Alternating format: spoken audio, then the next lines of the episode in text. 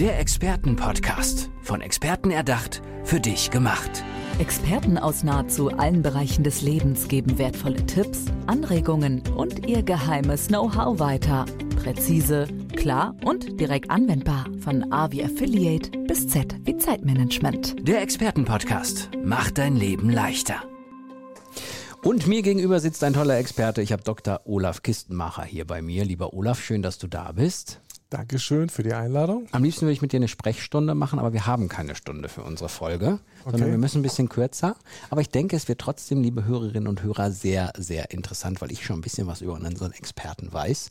Aber erzähl erstmal selber noch mal ein bisschen, was du so machst und worüber du so tagtäglich nachdenkst. Ja, in der Kassenmedizin gibt es zwar auch eine Sprechstunde, aber die dauert ja meistens auch, ähm, ich, ich glaube, im Durchschnitt auch nur acht Minuten. Ja, stimmt, ne? Der Kontakt, äh, mehr ist ja häufig nicht drin, ja. manchmal 40 Patienten am Vormittag. Man hört schon, da spricht ein Arzt. Genau, da spricht ein Arzt mit äh, 15 Jahren, mehr als 15 Jahren äh, Praxiserfahrung. Ich habe vor kurzem mal durchgezählt, wie viele Patienten ich, glaube ich, schon gesehen habe, so in meiner, in meiner laufenden Zeit. Ich glaube, es sind sicherlich schon irgendwas bei 15.000 oder vielleicht sogar wow. noch mehr. Ja. Mhm.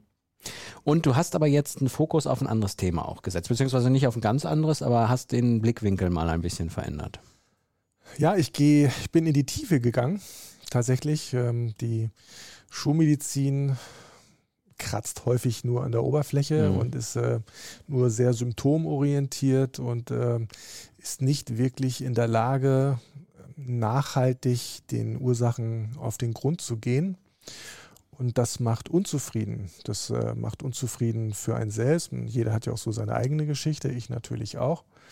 Und äh, das macht er unzufrieden mit, den, mit der Kommunikation und mit den Interaktionen mit den Patienten, weil die haben ja eine, eine gewisse Erwartungshaltung mhm. an mich als Arzt, berechtigterweise muss man ja auch sagen. Im Idealfall mach mal schnell wieder heile, sozusagen. Genau, hier, Doktor, da tut's weh, gib mhm. mir Pille, Spritze, weg, mhm. ich bin wieder glücklich. Das äh, funktioniert manchmal, aber in den meisten Fällen, wenn es dann gerade über längere Zeit geht, man entsprechende Symptome hat, dann funktioniert es häufig eben nicht. Und deine These ist folgende. Meine These ist, dass ähm, langwierige körperliche und auch psychische Beschwerden ihre Ursachen im geistig-emotionalen Kontext zu sehen sind. Mhm. Und Oder damit ihre, ihre Ursachen, ne, haben. dass sie dort mhm. ihre Ursachen haben. Und damit meinst du jetzt tatsächlich auch solche Sachen wie, sagen wir mal so klassisch, jemand hat dauerhaft irgendwelche Rückenschmerzen. Das kann auch sein, dass das eine Ursache hat. In der Form. Das ist sogar sehr häufig der Fall. Ne? Das hat natürlich auch immer was mit Stress zu tun. Muss man sich fragen, wie, wie definiert man Stress? Mhm. Ähm, das lässt sich ja, es gibt ja viele verschiedene Stressoren. Hm, ich sag mal, negative Denkweisen oder negative Gefühle sind auch eine Form von Stress, auch wenn das so der Patient klassischerweise nicht als, als Stress erkennt. Aber letztlich ist es auch ein Stressor, so wie zu viel Sonnenlicht auch. Oder wenn man zu viel Wasser trinkt, ist es auch eine Art Stress, die, die das System in Unordnung bringt. Mhm. Und so sind es eben ja, Verletzungen im emotionalen Bereich, Trauer, Verluste von Menschen zum Beispiel, unterdrückte Wut, ja, mhm. ist, äh, ist auch immer ein Stressor, ähm, der eben nicht bewusst ist und äh, aber trotzdem seine Wirkung im, im, im Körper eben entsprechend entfaltet. Ich hoffe, du erlaubst mir diese Frage, aber ich könnte mir vorstellen, dass in deinem äh, Beruf mit Kollegen, die denselben Job haben, dass du da mit deinem Schwenk erstmal vielleicht ein bisschen komisch angeguckt wirst, oder? Weil so viel, oder gibt es mittlerweile viele, die in der Schulmedizin tätig sind, die eigentlich schon wissen, wir machen immer nur so kurzfristige Sachen, da muss man eh, wenn man an die Ursachen dran will, in den Bereich vordringen. Ach, ich muss ganz offen sagen, ähm, es ist ja wirklich der Ausbildung geschuldet. Ne? Das, ist, mhm. ähm, das macht ja, glaube ich, kein Arzt absichtlich, dass er, dass er den Ursachen nicht auf den Grund gehen will.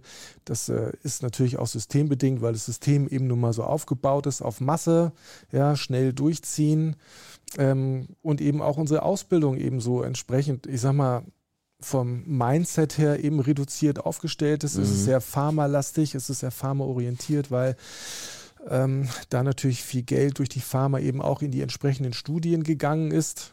Und äh, das findet natürlich entsprechend auch seine, ja, seine Darstellung eben auch in der Ausbildung, diese, diese ähm, ja, ich sag mal, diese, diese Pharma-Orientierung, ne? diese, mhm. diese Pharmalastigkeit mhm. in, der, in der Medizin.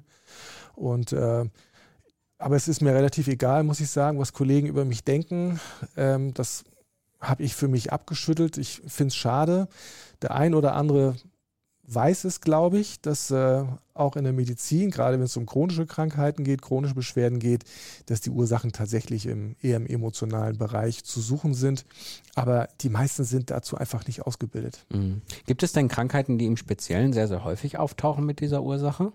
Bin ich da mit meinem Rücken jetzt, habe ich jetzt was gesagt, was eigentlich eher seltener ist oder ist das am häufigsten oder wie muss man, aber man sagt jetzt zum Beispiel, was ich auch mal gehört habe, ist, dass man, man hat eine Sportverletzung und man denkt so, ja, das lag daran, weil ich da irgendwie umgeknickt bin oder weil das passiert ist. Und in Wirklichkeit hat mir mal jemand gesagt, naja, diese Verletzung hast du wegen was anderem bekommen. Und ich habe mich dann gefragt, hey, was meint er denn? Ja, ähm, ja, ja. du findest mein Beispiel super, oder? Ich finde ich find's, ich, ja, ich habe da eine Meinung zu, muss jetzt aber ein also, bisschen, okay, ich verstehe, ein bisschen ich verstehe. vorsichtig sein, ja. dass ich mich nicht zu sehr über den Tellerrand hinauswage, ähm, damit dann vielleicht der ein oder andere Zuhörer jetzt nicht mit den Augen rollt ja. und das Radio abschaltet, weil er sagt, was ist das denn für ein Unsinn? Also das Radio darf abschalten, er muss nur den Podcast weiterhören. oder, oder so. Nein, aber ähm, er versucht trotzdem vielleicht so ein bisschen darauf einzugehen. Zumindest im Rahmen der Möglichkeiten. Okay, ähm, ich gehe mal in die Physik. Mhm. Ähm, die Quantenphysik zeigt, dass alles Schwingung ist. Alles, ausnahmslos. Alles ist Schwingung. Und äh, wir Menschen sind ein Komplex aus Schwingung. So, Frequenzen. Mhm. So. Und äh, wie, wie der Name schon sagt, Schwingung, ähm, sind eben äh, sind, sind, sind, sind Frequenzen und diese Frequenzen können miteinander in Resonanz gehen. Mhm. Ja, das heißt, die können sich, die, die Wellenberge können sich verstärken und wenn ein Wellenberg auf ein Wellental trifft, löscht sich das aus. Mhm. So, das ist, das ist Resonanz. Das heißt, wenn ein Wellenberg auf einen passenden Wellenberg trifft, dann verstärkt sich diese Schwingung, wie zum Beispiel bei einer Gitarrenseite, ja, wenn man jetzt eine Gitarrenseite anschwingt und man, man, man hält eine andere Gitarre daneben, ja, fängt die gleiche Seite ah, okay. auch, auch an zu schwingen, mhm. ohne dass da eine Form von Berührung stattfindet, weil das ist auch nichts anderes als Resonanz. Mhm. Und so ist es mit unseren körperlichen Beschwerden letztlich auch. Warum, wenn es jetzt zum Beispiel mal zu einem Unfall gekommen ist, an einer ganz spezifischen Stelle, habe ich aus meiner persönlichen Erfahrung mit mir, aber eben auch mit Patienten tatsächlich die Erfahrung gemacht, dass das auch eine Art von eine, dass da eine Art von Resonanz zu sein scheint, warum man sich jetzt vielleicht gerade den Ellenbogen wehgetan hat oder eben das Knie oder sich jetzt die linke Kopfhälfte ähm, angeschlagen hat, weil im Körper alles eine gewisse Bedeutung hat. Mhm. Ja, das heißt, der, der, der Körper reagiert auf eine gewisse Art von Schwingung, von, von Sprache. Nur haben wir es nicht wirklich gelernt, diese Sprache zu übersetzen oder eben zu verstehen. Mhm. Geht das denn so ein bisschen in die Richtung, das Beispiel, wie du auch, wie, wo, wo du es auch beschrieben hast am Anfang, dass es eben in dieser, in dieser Ebene zu suchen ist, auch wenn es normale schon, ne? Würde ich sagen. Ja, das ist, ähm, das wissen wir aus der traditionell chinesischen Medizin zum Beispiel, da gibt es ja diese Verbindung von Körper, Geist und Seele, mhm. gibt es seit Tausenden von Jahren. Das ist für die völlig klar. Die haben ähm, ja so die fernöstliche Tradition, die hat da einfach ein ganz anderes Verständnis, das was, was, was ganzheitlicher ist. Da sind wir hier eben ein bisschen, ein bisschen zurück. Aber da gibt es eben auch das, äh, das Phänomen der Resonanz, wenn man zum Beispiel traurig ist ja, wenn man, ne, die, das, das Gefühl Trauer, das hat eine gewisse Schwingung. Mhm. Ja, das hat eine gewisse Frequenz. Und wir haben in unserem Körper eben ein Organ, welches dieser Schwingungsfrequenz eben entspricht. Mhm. Das ist zum Beispiel die Lunge. Ja, die Lunge steht zum Beispiel für das Gefühl Trauer, so wie das Herz für das Gefühl der Liebe steht.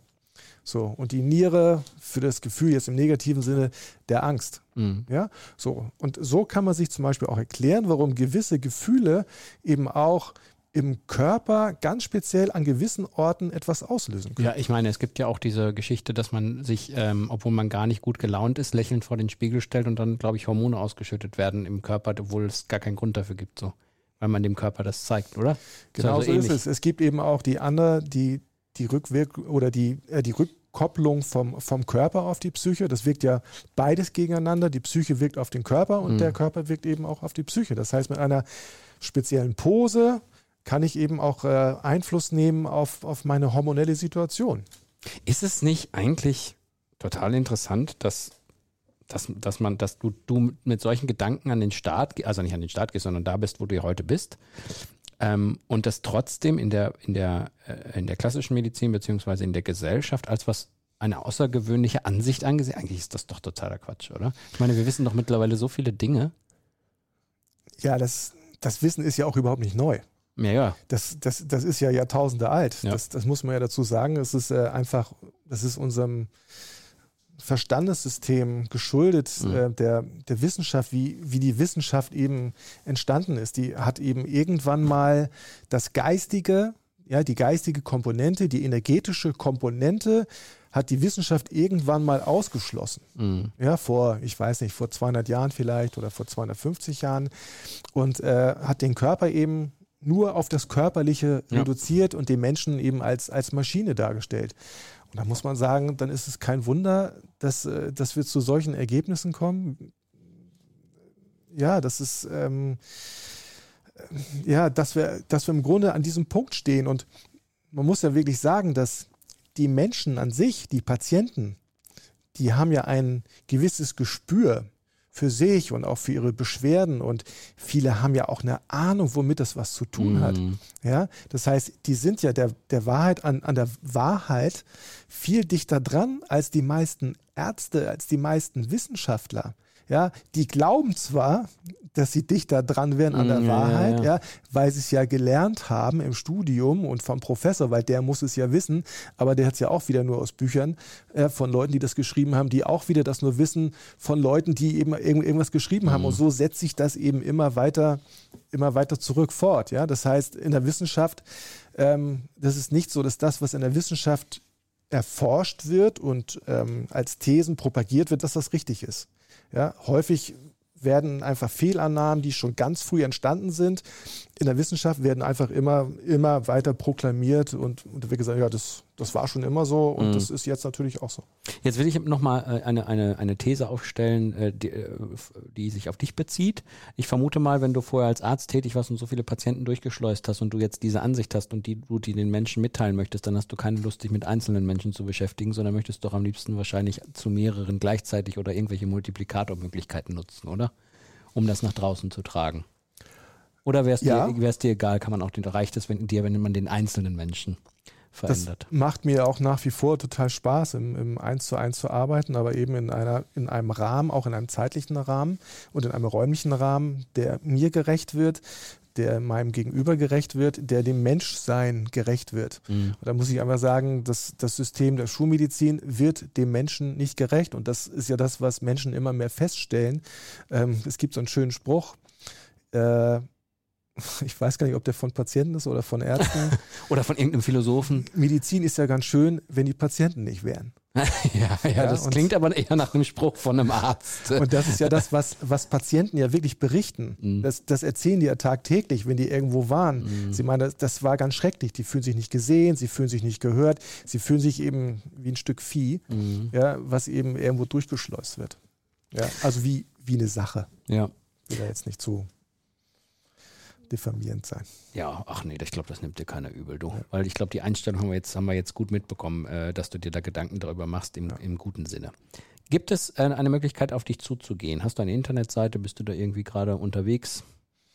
Genau, also natürlich möchte ich, um auch auf die letzte Frage nochmal einzugehen, äh, möchte ich meine Erfahrung mit mir selber und eben mit zigtausend Patienten und die Schlüsse, die ich daraus gezogen habe, mit den entsprechenden Beobachtungen, möchte ich natürlich nicht nur im Eins zu eins äh, weitergeben, sondern möchte ich natürlich vielen Menschen weitergeben. So und ähm, da arbeiten wir jetzt an einem Online-Konzept, mhm. was jetzt noch nicht fertig ist, aber das, das ist in Arbeit, um das eben einfach auch mehr Menschen zu ermöglichen, ähm, sich zum einen dieses Wissen zu erarbeiten und aber eben auch ihre Suche zu beenden und zu wissen, in welche Richtung sie eigentlich gehen müssen.